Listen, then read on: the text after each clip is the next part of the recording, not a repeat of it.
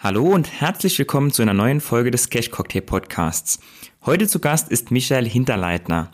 Michael ist seit über 23 Jahren hauptberuflicher Trader und dies mithilfe der Chartanalyse oder auch genannt technischen Analyse.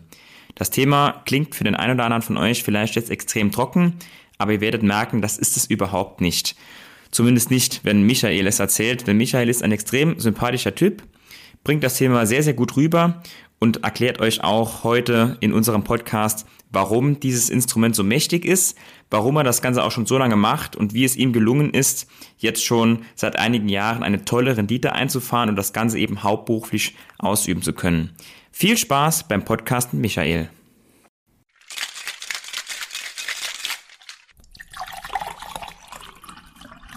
Vielen Dank, Michael, dass du dir die Zeit nimmst. Ihr müsst wissen, Michael steht kurz vor seinem Urlaub und hat gerade sowieso schon etwas Stress. Umso schöner, dass er sich noch etwas die Zeit für uns nimmt. Ja, ich habe zu danken, Lukas, für die Einladung. Äh, da nehme ich mir natürlich gerne Zeit. Freut mich. Ähm, Michael, stell dich doch ganz kurz mal unserer Community vor und erzähl uns gern etwas dazu. Wie bist du überhaupt hauptberuflich Trader geworden? Ui, ja, das ist schon eine Weile her.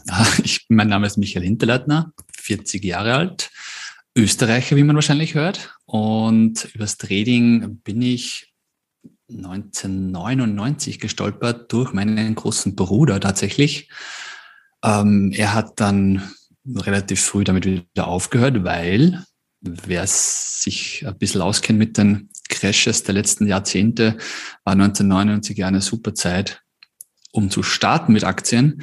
Äh, keine so schöne Zeit war dann zwei Jahre später im Dotcom-Crash. Und da haben wir natürlich so richtig schön auf die Fresse bekommen, alle Fehler gemacht, die man nur machen kann als Anfänger. Keine Stops verwendet, äh, Verluste ausgesessen.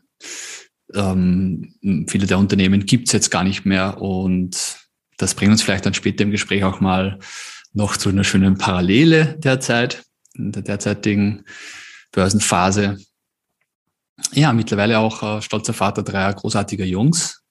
Und ja, Trading und Familie und Freizeit ist ein Thema, das sich äh, sehr schön vereinbaren, kombinieren lässt. Und von daher ähm, darf ich mich, weiß ich auch, dieses Privileg zu schätzen, dass ich eigentlich jetzt seit 23 Jahren von der Börse leben kann, mit Trading, mit trading-relevanten Unternehmungen und ähm, in der glücklichen Lage bin, tatsächlich noch nie einen Arbeitgeber gehabt zu haben, außer mich, äh, was auch Fluch und Segen zugleich ist, weil ich nicht unbedingt der strukturierteste, organisierteste Mensch bin. Ähm, ja, da hängt halt dann Trading als Unternehmertum, da hängt dann natürlich auch alles dran, was äh, in normalen Unternehmungen wichtig ist man sieht ja gerne auf Instagram und Co. nur die schönen Seiten äh, und nicht die, nicht die weinenden Phasen und chaotischen Phasen und die äh, nächtlichen Arbeiten und Tüfteleien an Strategien und Setups und Auswertungen. Aber dazu kommen wir vielleicht ja auch noch. Also Michael, du hattest gesagt, seit du 17 bist, dann bist du quasi dein eigener Chef. Das heißt, du warst ja dann quasi direkt hauptberuflich Trader, wenn ich das richtig verstanden habe. Wie müssen sich das die Leute dann vorstellen? Denn du musst ja auch aus deinen Trading-Erträgen dann was rausnehmen. Und mit 17 oder 18, da hat man ja nicht schon das mega Polster auf der Seite auf einmal, normalerweise, dass man sich da irgendwie drauf verlassen könnte. Wie genau ist das bei dir damals abgelaufen und auch heute? Denn Erträge, von denen du dein Leben finanzierst, brauchst du ja auch, wenn die Börse mal nicht so gut läuft. Wie es zum Beispiel in der Dotcom-Bubble war, die hast du ja eben schon erwähnt. Ja, tolle Frage, Lukas. Äh, tatsächlich hat es ein paar Jahre gedauert, bis Trading zum Haupteinkommen wurde. Ähm, damals mit 18 direkt noch ähm, studieren gegangen und da auch äh, Studienbeihilfe bekommen. Also nennt man bei euch, glaube ich, BAföG in Deutschland. Und war da zum Glück nicht gezwungen, die damals noch nicht so großen ähm, Ersparnisse und Konten anzapfen zu müssen. Das ist dann im Laufe der Jahre natürlich sehr wohl der Fall geworden. Und das ist wahrscheinlich eine der größten Herausforderungen auch emotional für einen Großteil derjenigen, die sich äh, auf Trading als Haupt- und Nebeneinnahmequelle auch stürzen wollen. denn du greifst damit natürlich den Zinseszinseffekt an, ja, bei jeder Entnahme, die du tätigst. Und von daher war ich auch immer erpicht, irgendein zweites oder vielleicht auch drittes Standbein zusätzlich zu haben, um eben nicht zu viel von diesem Zinses, Zinseffekt ähm, ja, zerstören zu müssen. Als grober Anhaltspunkt, wie viel Rendite sollte es sein oder wie hoch müsste das Kapital sein, dass man überhaupt daran denken kann, jetzt das Ganze ähm, dazu zu nutzen, seinen Lebensunterhalt zu finanzieren. Kannst du uns da vielleicht mal Einblicke geben? Mit welchen Renditen rechnest du aktuell, seit du das auch vielleicht überhaupt aufzeichnest? Und ähm, in welche Sphären muss man da vorstoßen mit seinem Kapital, dass man das überhaupt machen kann? Ja, auch eine sehr häufige Frage, ähm, die immer gerne gestellt wird. Ich drehe den Spieß dann gerne um ähm, und gehe jetzt mal von einer Rendite von 30 Prozent im Jahr aus die ich so im langjährigen, langjährigen Schnitt ähm, hinbekomme. Äh, das zerstört vielleicht schon mal vielleicht die ein oder andere äh, Vision oder Träumereien von dreistelligen jährlichen Renditen und aufwärts. Also immer sehr vorsichtig sein, wenn euch irgendwie neun Prozent monatlich fix versprochen werden und Co. Ähm, nehmen wir 30 Prozent im Jahr, dann kannst du ja umgelegt ausrechnen, wie viel Kapital du benötigst, um nach Steuern das Kapital zumindest gleich zu lassen. Ja, da kann jetzt also ein, äh, sag ich mal, eine Kontogröße von 200.000 Euro, würde dann 60.000 Euro Ertrag im Jahr bringen. Und davon zu leben wird wahrscheinlich eher äh, schwierig nach Steuern. Ähm, ja, so kann man sich das dann hochskalieren, wie viel man braucht, wie, welche Ausgaben hat man jährlich oder monatlich und wo will man hin, wo muss man hin. Und die 30 Prozent sind ja eben der Durchschnitt, die nicht völlig stabil dann jedes Jahr einfach mal so reinkommen und sich da die Rechnung dann so schön machen lässt. Deshalb braucht man da vermutlich einen ordentlichen Puffer oder ein zweites Standbein. Ja, super Punkt. Genau, das ist es nämlich. Ähm, Drawdowns gehören dazu, wie auch äh, Ausgaben und Kosten bei anderen Unternehmungen haben wir äh, natürlich Verlustrates als Aus, auf der Ausgabenseite und wenn es mal drei Monate nicht läuft und dann wird aber, sag ich mal, sind die Ersparnisse am Konto aufgebraucht und die Miete ist fällig, dann wird es natürlich auch emotional schwierig. Und daher war es für mich immer sehr wichtig, noch irgendwo eine weitere oder mindestens eine weitere Einkommensquelle zu haben, sei es jetzt als äh, Redakteur damals in den ersten Jahren für Goldmund Trader, sei es dann mit Broker-Deal, Broker-Vergleich zu betreiben. Ja, künftig kommt ja auch mal wieder was Neues. Darüber sprechen wir vielleicht ja auch noch. Genau, darüber sprechen wir auch noch. Aber wenn wir jetzt mal zuerst in die Materie an sich einsteigen, denn ich weiß, wir haben auch einige Hörer, die sind eher im ETF-Sparplan zu Hause, dass sie die auch direkt von Anfang an mitnehmen. Was ist das überhaupt Trading, beziehungsweise was ist genau dein Trading, die technische Analyse und die Chartanalyse? Was steckt dahinter? Das ist ja auch so ein, äh, ein ein großes Lagerdenken, ja, Trading gegen Investieren und Charttechnik gegen Fundamentalanalyse. Das ist immer äh, ganz witzig, wie hier die Emotionen hochkochen auf, auf Social Media. Dabei schließt das eine wieder das andere aus. Noch, noch muss man sich für das ein oder das andere entscheiden. Man kann es auch schön kombinieren. Und äh, wenn wir gerade von ETF, Sparplänen und Co. reden, habe ich auch laufen. Ja. Das sind meine, sag ich mal, gehirnschmalzfreien Investments, die tätige ich automatisch mit monatlichen Sparplänen. Das ist einfach dann eine Säule für später. Und das Trading ist halt meine Option der aktiveren Anteilnahme an den Märkten und auch der kurzfristigeren.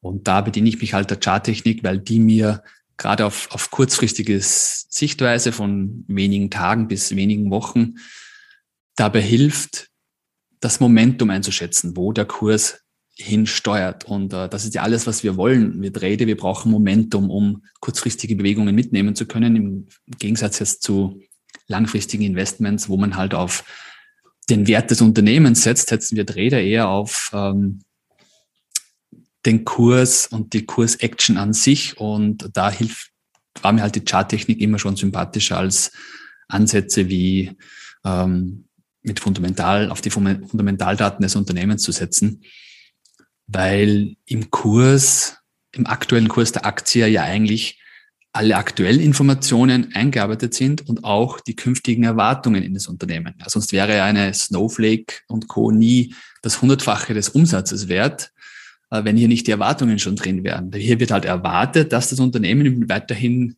dreistellig pro Quartal wächst zum Beispiel. Als Charttechniker ist mir das völlig egal. Ich sehe im Kurs, ob Dynamik da ist, ob Dynamik zu erwarten ist, mit Hilfe des, der, der Tageskerzen oder der Stundenkerzen und mit Hilfe des Handelsumsatzes, also des Volumens an diesem Tag, in dieser Stunde, versuche ich mir ein Bild zu machen, wo ähm, gerade, äh, sag ich mal, Action aufgebaut ist oder kurz davor ist, äh, sich aufzubauen. Du hast es schon gesagt, viele sehen da ein Entweder-Oder, obwohl es eigentlich gar nicht notwendig ist, das so abzugrenzen. Denn wenn man sich mal ein bisschen umschaut, die besten Investoren, die verknüpfen in der Regel beides, fundamentales Investieren und auch technische Analyse. Zum Beispiel Mark Minavini, vielleicht der beste Investor und Trader unserer Zeit, hat mehrfach die US-Investing-Meisterschaft gewonnen, bei der man übrigens eine sechsstellige Summe oder siebenstellige Summe eigenes Kapital einsetzen muss, je nach Preisklasse. Und er hat dort letztes Jahr 334% Jahresrendite erzielt. Was du eben utopisch genannt hast, zu Recht natürlich, das ist jetzt auch das Extrembeispiel, weil es vielleicht der beste ist, für den Normalo sicherlich nicht erreichbar. Aber das zeigt ja, wenn solche Leute, er hat ja auch die Meisterschaft schon mal gewonnen, Ende der 90er Jahre, wenn solche Leute das auch verknüpfen und damit aus der Kombination einfach tolle Renditen erzielen, dass das vielleicht auch der bessere Weg ist, als da so ein gegenseitiges Denken entweder oder zu betreiben und das so auszuschließen. Ja, also Marc ist ein tolles Beispiel an deine Inspiration. Ob er der Beste ist, weiß man nicht, aber er ist mit Sicherheit der aktuell populärste und äh, beweist ja auch transparent seine, seine Erfolge, auch mit der US-Meisterschaft. Äh, sehr eindrucksvolle Performance, äh, sehr eindrucksvolle Bücher auch von ihm und er verknüpft das wunderbar. Also er sucht sich halt gesunde, wachstumsstarke Unternehmen, auch Small Caps und timet dann seine Ein- und Ausstiege mit der Charttechnik. Auch weil er sagt, ähm, weil er auch weiß und auch belegen kann, Unternehmen können ja noch so gut dastehen fundamental, ähm, trotzdem entweder in einem Abwärtstrend sein oder ähm, Monate, Jahre lang nur seitwärts dahin dümpeln. Und die Charttechnik ist dann eben sein Werkzeug, um genau zu sehen, wann jetzt die Initialzündung, äh, also wann die Rakete die nächste Stufe startet. Auf deinen Rat hin habe ich damals sein Buch Trade Like a Stock Market Wizard auch gelesen und war ein guter Rat. Ich habe da direkt danach schon davon profitieren können. Also an der Stelle schon mal danke dafür. Und vielleicht, du hast schon ein paar Punkte genannt, noch anknüpft daran, was macht ähm, der Minavini, wenn wir gerade bei ihm sind, denn besonders gut? Warum ist er so außergewöhnlich erfolgreich, gerade auf der technischen Seite? Ähm, denn irgendwas muss er ja besser machen als andere. Was würdest du da jetzt als Außenstehender sagen, wenn du, du hast ja die Bücher auch gelesen und verfolgst ihn auch so ein bisschen? Ja, das ist jetzt als Außenstehender natürlich schwer, ähm, da seine Geheimnisse zu, zu durchlüften. Wenn man nach dem geht, was er auf Twitter und seinen Büchern schreibt, dann ist er sehr gut darin, unbekannte kleine Unternehmen zu finden, die auch vielleicht noch nicht lange an der Börse sind, die ähm, in ihrer Nische aber sehr gut sind und extremes Wachstum aufweisen.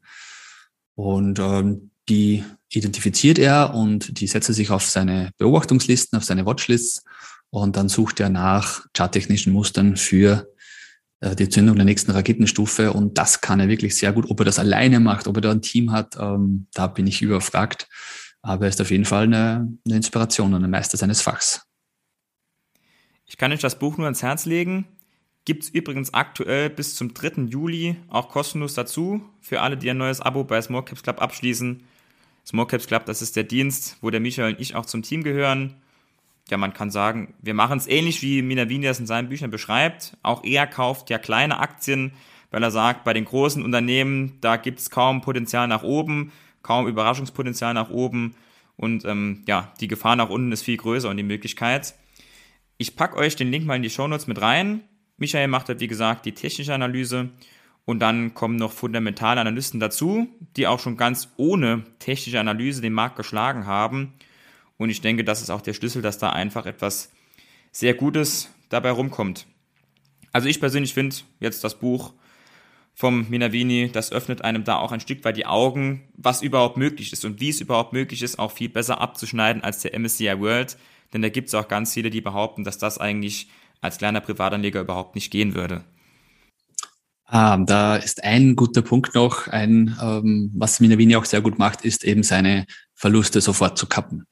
Das ist ja auch so ein riesenstrittiges Thema, gerade jetzt seit der Bullmarkt zu Ende ist äh, wann löst man sich, wann trennt man sich von äh, Positionen, Aktien auch, die einem ans Herz gewachsen sind. Es ist ja auch ein Riesenfehler, emotional zu werden mit seinen Unternehmungen, mit seinen Aktien. Das kann er auch sehr gut. Er sagt er auch ganz klar, äh, er versucht lieber drei, vier Mal mit kleinen Stops, also mit kleinen Mini-Verlusten, und dann lieber ein viertes Mal nochmal in die gleiche Aktie reinzukommen, als ähm, einmal einzusteigen und dann zusehen zu müssen, wie die Aktie 10, 20, 30 Prozent fällt. Das ist, finde ich, auch ein absolutes No-Go. Ja, im Trading-Bereich vor allem, das ist ja dann gerade die Grenze zum Investieren, wo viele dann sagen, ja, ich investiere aber ja langfristig, ich trade nicht, um übermorgen wieder auszusteigen, weil die Aktie mal kurz ein bisschen zurückgefallen ist. Und ähm, ja, da muss man sich dann oft beim Verkaufen dann für eine Seite so ein bisschen entscheiden, zumindest beim Kaufen, beim Einstieg kann man noch sagen, okay, ich gehe mit fundamentalen und technischen Gesichtspunkten vor. Aber spätestens dann beim Verkaufen, äh, finde ich, muss man schon ein bisschen wissen, ist man jetzt gerade Trader oder ist man Investor? Ja, da habe ich heute wieder einen tollen Tweet gelesen, witzigerweise, witziger Zufall. Der, was hat, wie hat der gelautet? Ah, als Investor ist es mir egal, ob die Aktie im Minus ist. Ach ja, warum investiere ich da? okay. Ja, das, das, sind so eure, eure Trader-Tweets. Da äh, das kann ich mir gut vorstellen. Da gibt's Beef. Ja, alles gut. Ich kann äh, beide Seiten verstehen und wie so oft, da gibt's auch nicht ähm, die ultimative Lösung. Minavini, Cup-Tap mit Stops. Andere, die auch extrem gut sind, lassen da eine längere Leine. Ähm, dafür wurde Minavini vielleicht öfter ausgestoppt und hat danach dann ähm, ja, große Sprünge nach oben verpasst. Da muss halt jeder seine Schmerzgrenze auch finden. Ne?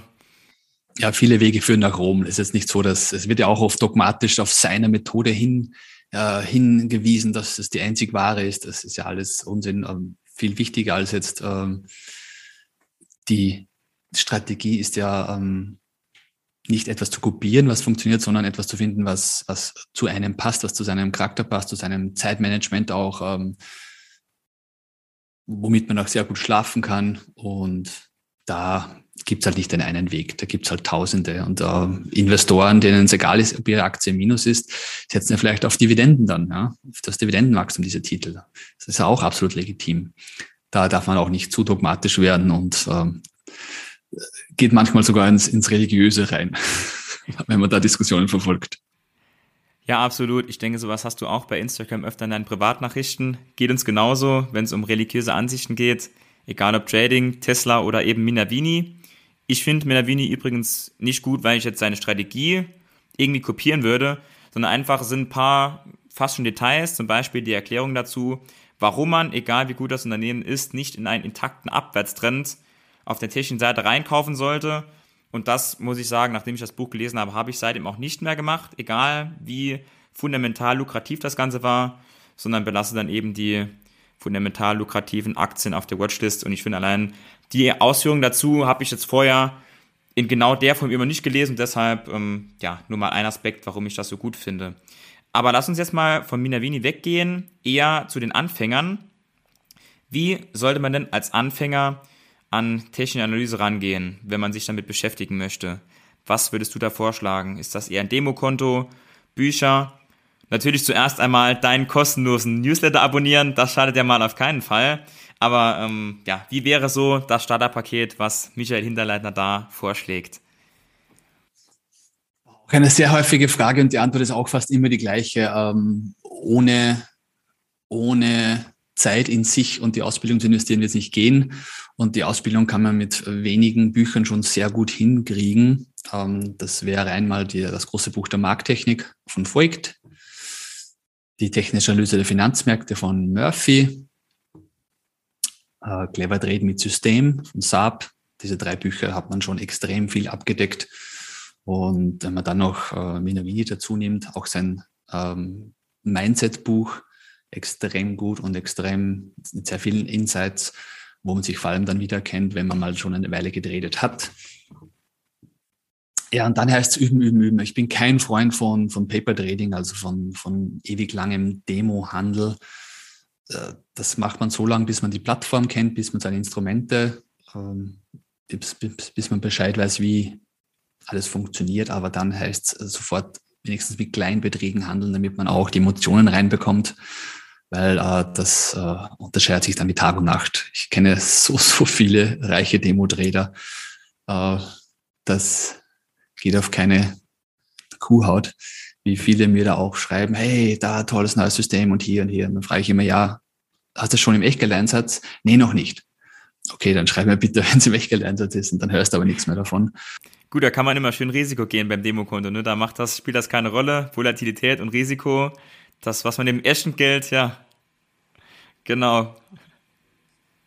Ja, genau das, äh, was dann zwangsweigerlich in, irgendwann im 99. Fall von 100 dann zum Totalverlust führt, muss man äh, oft an der, in der eigenen Haut spüren, diese Fehler, äh, alle Fehler selber machen, aber man kann die großen Klippen auch gut umschiffen, wenn man sich äh, vorbereitet mit Lektüren und viel Übung, Übung, Übung. Und es gibt ja auch gute Communities da draußen, die einem helfen, gute Newsletter da draußen, die einem helfen, gute Seiten.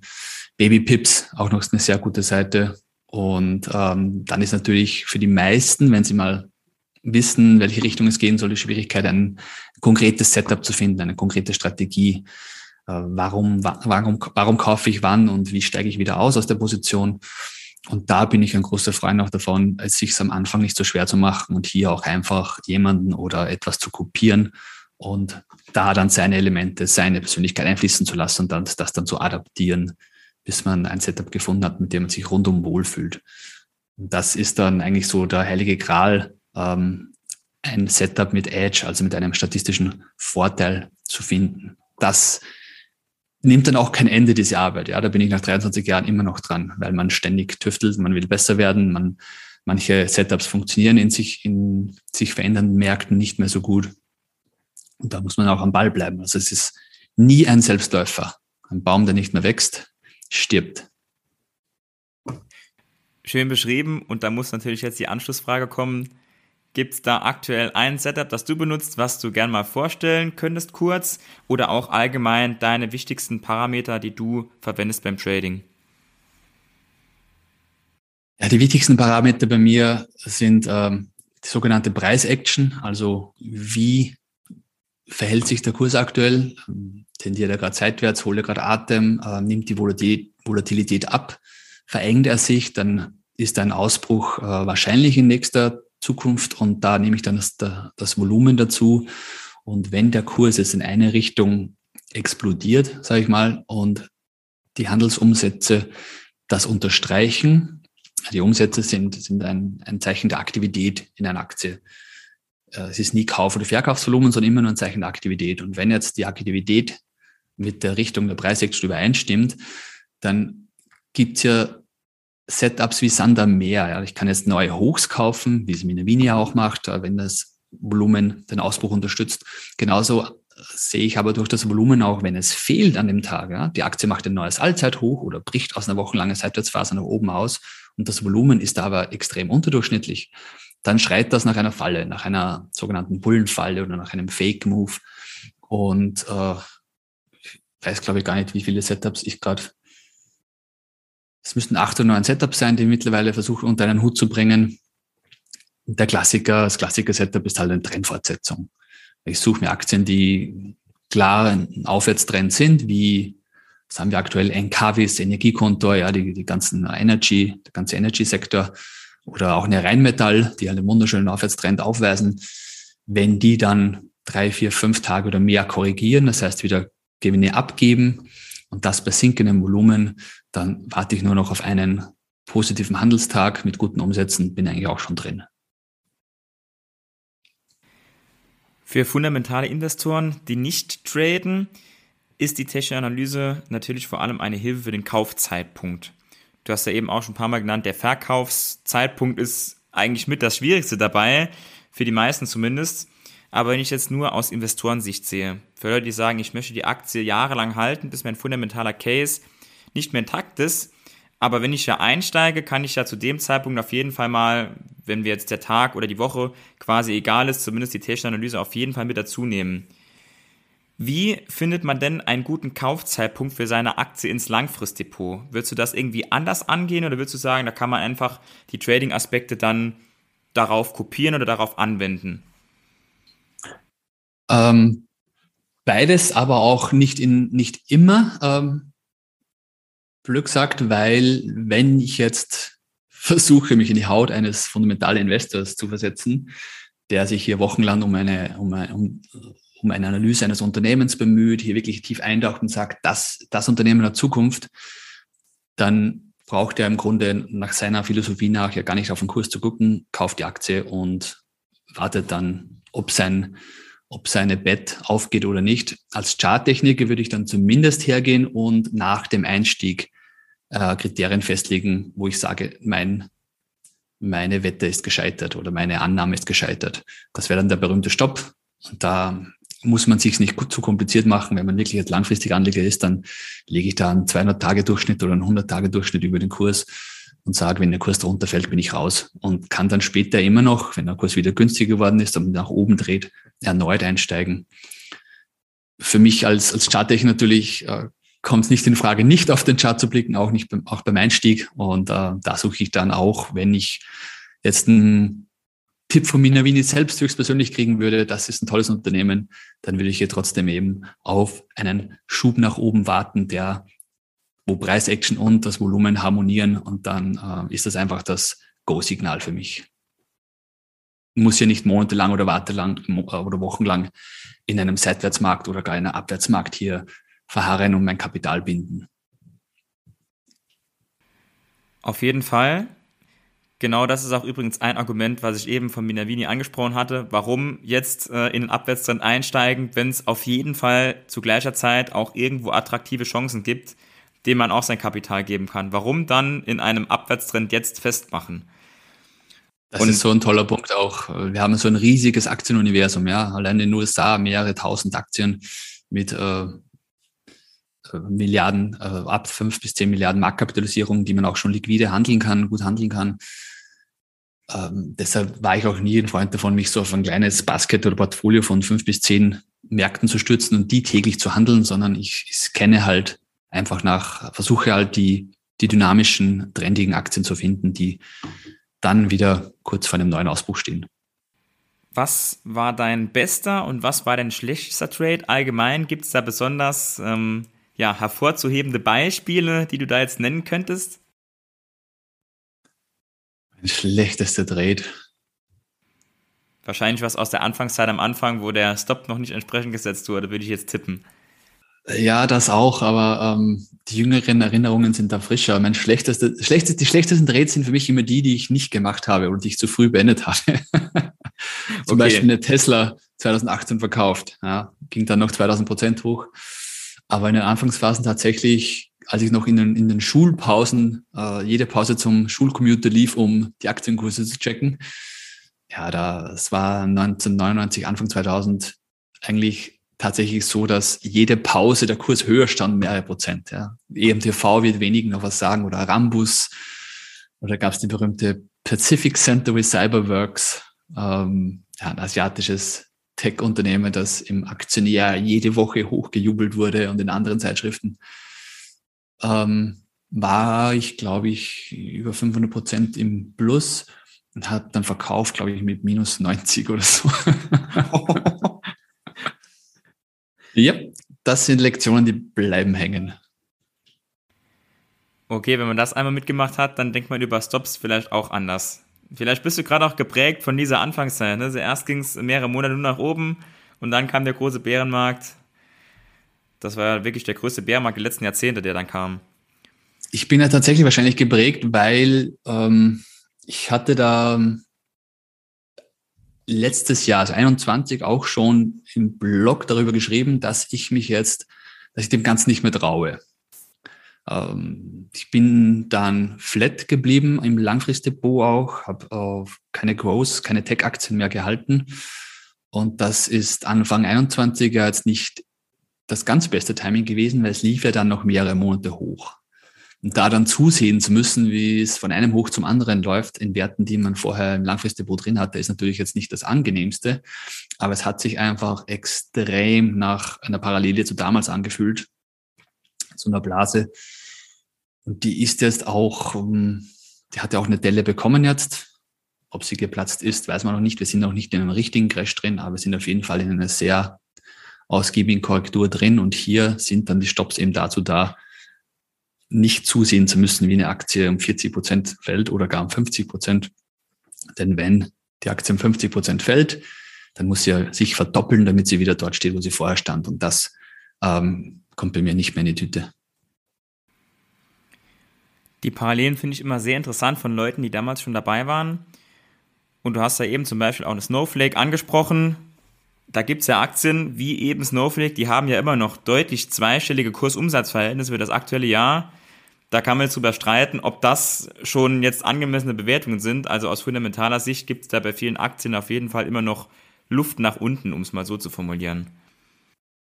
Ja, es ist, ich möchte jetzt keine, keine Spaßbremse sein, aber ähm, musste auch kein Visionär sein, um sagen zu können, dass von vielen gehypten Growth-Aktien wiederum in einigen Jahren oder wenigen Jahren viele verschwunden sein werden, weil ähm, das einfach nicht ähm, aufrecht aufrecht zu halten ist, äh, Wachstum immer auf Pump, wenn jetzt in Zeiten wie jetzt, Inflation, äh, Krisen, so ein perfekter Sturm, der sich da zusammenbraut, ähm, einfach die Geldgeber auch nicht mehr so großzügig sind. Und wenn dann kein positiver Cashflow da ist und man vielleicht noch für sechs Monate Geld in der Bank hat, dann wird's halt happig. Und so war es damals, den, ab 2001 und so fühlt sich jetzt auch wieder sehr an. Aber da bin ich zu wenig Makroökonom, zu wenig äh, Fundamentalanalyst. Ähm, ist halt viel aus dem Bauch raus. Deshalb halte ich mich an Charttechnik. Hier habe ich eine klare Ja, Nein oder vielleicht Entscheidung, während ich bei Fundamentalanalysen ja oft super Wachstum sehe, ähm, super Umsätze und dann aber, aber der Cashflow oder aber diese Kosten wachsen auch. Da habe ich halt immer so entweder oder und beim Charttechnik, da bin ich halt, da kann ich schön faul sein und sagen, ich habe entweder ein grünes Licht, ich habe rotes Licht oder ich habe ein gelbes Licht. Du kommst auf die Warteliste, jetzt noch nicht. Ja, ich wollte gerade sagen, aber im Trading gibt es doch auch ab und zu mal ein Aber, dass vielleicht alles passt, aber die letzte Kerze beim Volumen war einfach ein bisschen merkwürdig, dass man da auch dann abwägen muss, wie bei der Fundamentalanalyse auch. Also ich persönlich finde, da gibt es schon sehr, sehr viele Parallelen auch, ähm, was diesen Entscheidungsprozess angeht. Ja, absolut. Und die darf man sich auch nicht zu viele Freiheitsgrade dann gönnen, weil das ist auch ähm, in meinen Anfangsjahren der Lernprozess gewesen, dass man sich eben hinsetzt und man hat jetzt diese Bücher verschlungen und will jetzt loslegen. Und dann hat man halt einfach so viele massive Inputs, ja, Kursformationen, Volumen, dann verschiedene Chart-Darstellungsformen, dann drei Indikatoren dazu und irgendwas wird immer widersprechen. Und deshalb wird man auch feststellen, dass bei Tradern, die länger dabei sind, die Informationsdichte auf dem Bildschirm eigentlich abnimmt. Jetzt keine drei Indikatoren mehr drauf sind, dann vielleicht nur noch einer oder gar keiner mehr. Und ähm, bei mir ist eben nur noch der Kurs und das Volumen. Und dann setzt man sich ein Regelwerk dazu, welche Kriterien erfüllt sein müssen, damit es ein grünes Licht gibt. Und da gibt es halt Zeiten, wo weniger zu tun ist. Und dann gibt es Zeiten, wo man gar nicht weiß, wie man so viele Trades an einem Tag umsetzen soll. Viel Zeit ist hier ähm, mit Warten und an der Seitenlinie zu verbringen. Und dann darf man natürlich auch die guten Phasen, die Boomphasen dann nicht verpassen je mehr Indikatoren es gibt, und dann findet man immer einen, der dagegen spricht. Fundamental würde ich sagen, kann man das genauso unterstreichen. Und wenn alles grün ist und alles super ist, dann ist es meistens letztlich der Preis der Aktie, der dann dagegen spricht, weil der Preis dann viel zu teuer ist, weil alle gesehen haben, dass das ja super ist. Deshalb, ähm, ja, finde ich den Vergleich auf jeden Fall sehr cool und ich finde, man sollte das auf jeden Fall, wie du auch gesagt hast, nicht gegeneinander abwägen, sondern das kann man schön verknüpfen und sollte auch da nicht irgendwie dann gegen das andere Lager hetzen, weil da jemand auf Charts guckt oder jemand nicht auf Charts guckt. Ähm genau, man muss sich einfach sein, sein Regelwerk bauen, äh, mit dem man sich wohlfühlt, mit dem man sich pudel wohlfühlt und äh, sich das richtig auf, auf den Leib schneidern. Und äh, damit man auch die Leidenschaft dafür nicht verliert und auch die Disziplin nicht. Weil wenn ich mir jetzt etwas klaue, ja, was ich gehört habe von dem, die zwei Indikatoren muss kombinieren, dann hast drei gute Trades und hast vier schlechte und schon fängt der Zweifel wieder an, weil das System nicht von dir ist, die Setups nicht von dir sind, die Regeln nicht von dir sind und äh, du wirfst das schnell über Bord, als du Margin Call sagen kannst. Deshalb muss man sich immer was versuchen, was eigenes auf den Leib zu schneidern. Noch eine allgemeine Frage zum Thema Zeitmanagement, was ja auch eine sehr, sehr wichtige Rolle spielt bei der ganzen Geschichte, dass man sich da gut einteilt. Beim selbstständigen Trading ähm, du bist jetzt schon so lange selbstständig, hast diverse weitere Projekte und hast dazu noch drei Kids. Wie schafft man das überhaupt? Gib uns deine Tipps. Wie geht das mit dem Zeitmanagement? Da kommt mir meine Faulheit zugute, ähm, die mir eigentlich sehr rasch gezeigt hat, dass ich in den letzten Jahren immer weiter weggegangen bin von kurzfristigen Trading beziehungsweise von kurzfristigen Zeitfenstern sogenannten Day-Trading oder Intraday-Trading, das mache ich überhaupt nicht mehr. Ich bin ähm, Schritt zurückgetreten, betrachte primär Tageschart und ähm, immer mehr auch den Wochenchart. Und diese Zeitfenster erlauben es mir dann eigentlich sehr bequem, die Analysen zu machen und dann die Entscheidungen zu treffen, ohne dem Stress sich ständig verändernder ähm, Live-Kurse ausgesetzt zu sein, sondern ich kann mich nach Börsenschluss irgendwann zwischen 17.30 und 9 Uhr hinsetzen, mache meine 15, bis 30 Minuten Analysen, suche mir zwei, drei, vier Kandidaten für den nächsten Tag, gebe die Orders auf und die äh, werden dann automatisch gemanagt von der Plattform. Theoretisch muss ich zwischen 9 und 17.30 Uhr nichts machen und kann mich dann eben den anderen Unternehmungen und Familie und Freizeit widmen. Klingt fast zu schön, um wahr zu sein. Aber ähm, vielleicht kannst du dann direkt im Gegenzug nochmal die negativen Aspekte nennen. Denn da gibt's ja auch einiges. Jetzt hören die Leute nur, ja, super, von äh, 9 Uhr bis 17.30 Uhr muss ich gar nichts machen und verdiene hier äh, super 30 Prozent im Jahr. Aber was sind denn da die negativen Seiten der Medaille? Ja, die negativen Seiten der Medaille sind natürlich, man ist sein eigener Boss, man ist sein eigenes Unternehmen und ähm, muss A mit sich zurechtkommen, ähm, was vor allem dann eine Kopfsache ist, wenn es mal nicht so gut läuft. Und B, eine Herausforderung ist auf jeden Fall das Abschalten können. Wenn ich gerade wieder an neuen Setups grüble, das dauert immer so ein paar Wochen, bis eine Idee verworfen oder für gut befunden wurde. Und die, wenn der Kopf mal rattert, dann rattert er halt auch, wenn man zu Hause mit den Kids gerade spielt. Das ist dann halt die Kunst, hier abschalten, zu können oder zu müssen.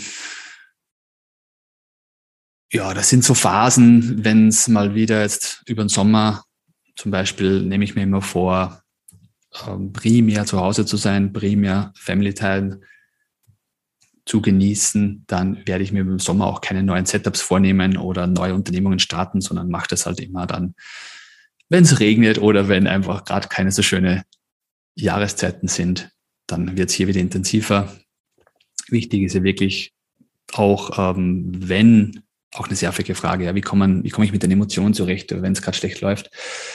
Wenn man nicht gut schlafen kann, weil man gerade Trades am Laufen hat, dann sind die Positionsgrößen einfach zu groß.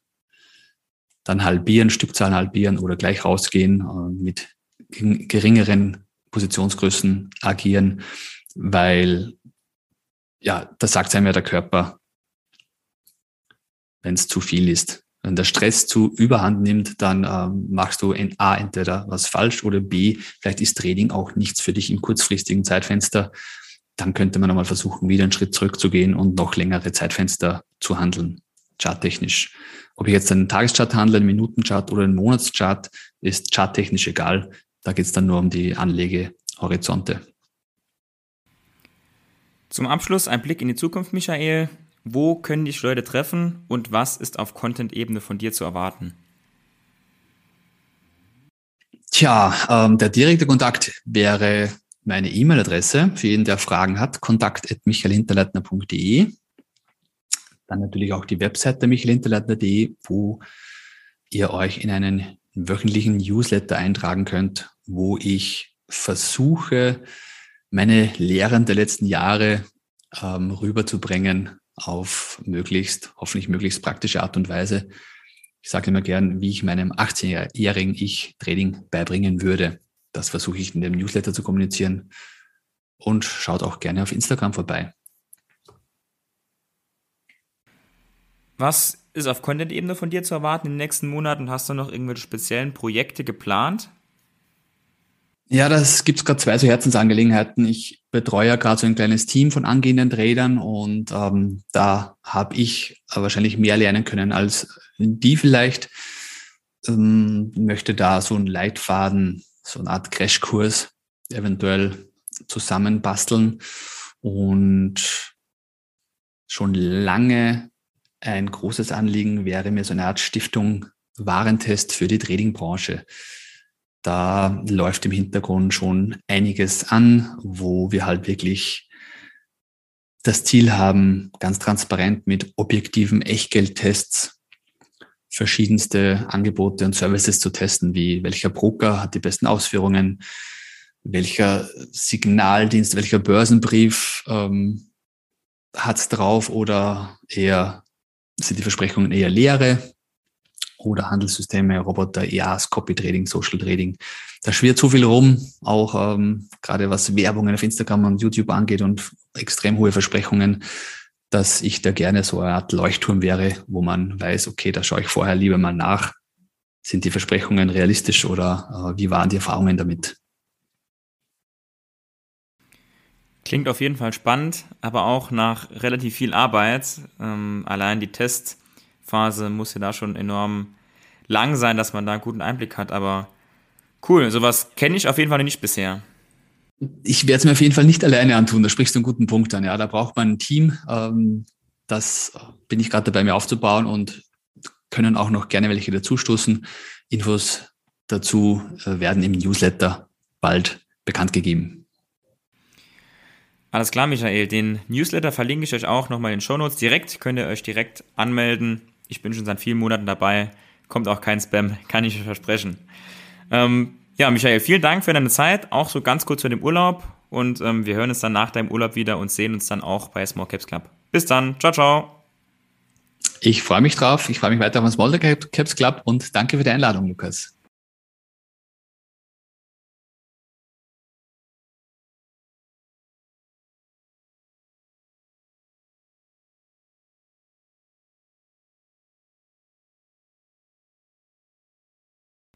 Dieser Podcast dient lediglich der Allgemeininformation und gibt die persönliche Meinung von mir und meinem Gast wieder. Alle Angaben erheben keinen Anspruch darauf, vollständig und richtig zu sein und sind zudem keine Handlungsempfehlung an dich, bestimmte Finanzinstrumente zu handeln. Wir sind also nicht verantwortlich, wenn du aufgrund unserer Inhalte Entscheidungen zu deiner Geldanlage triffst. Wir machen in diesem Podcast keine Anlageberatung, denn wir wissen ja auch im Einzelfall gar nicht, ob eine bestimmte Aktie zum Beispiel für deine persönliche Risikobereitschaft geeignet ist.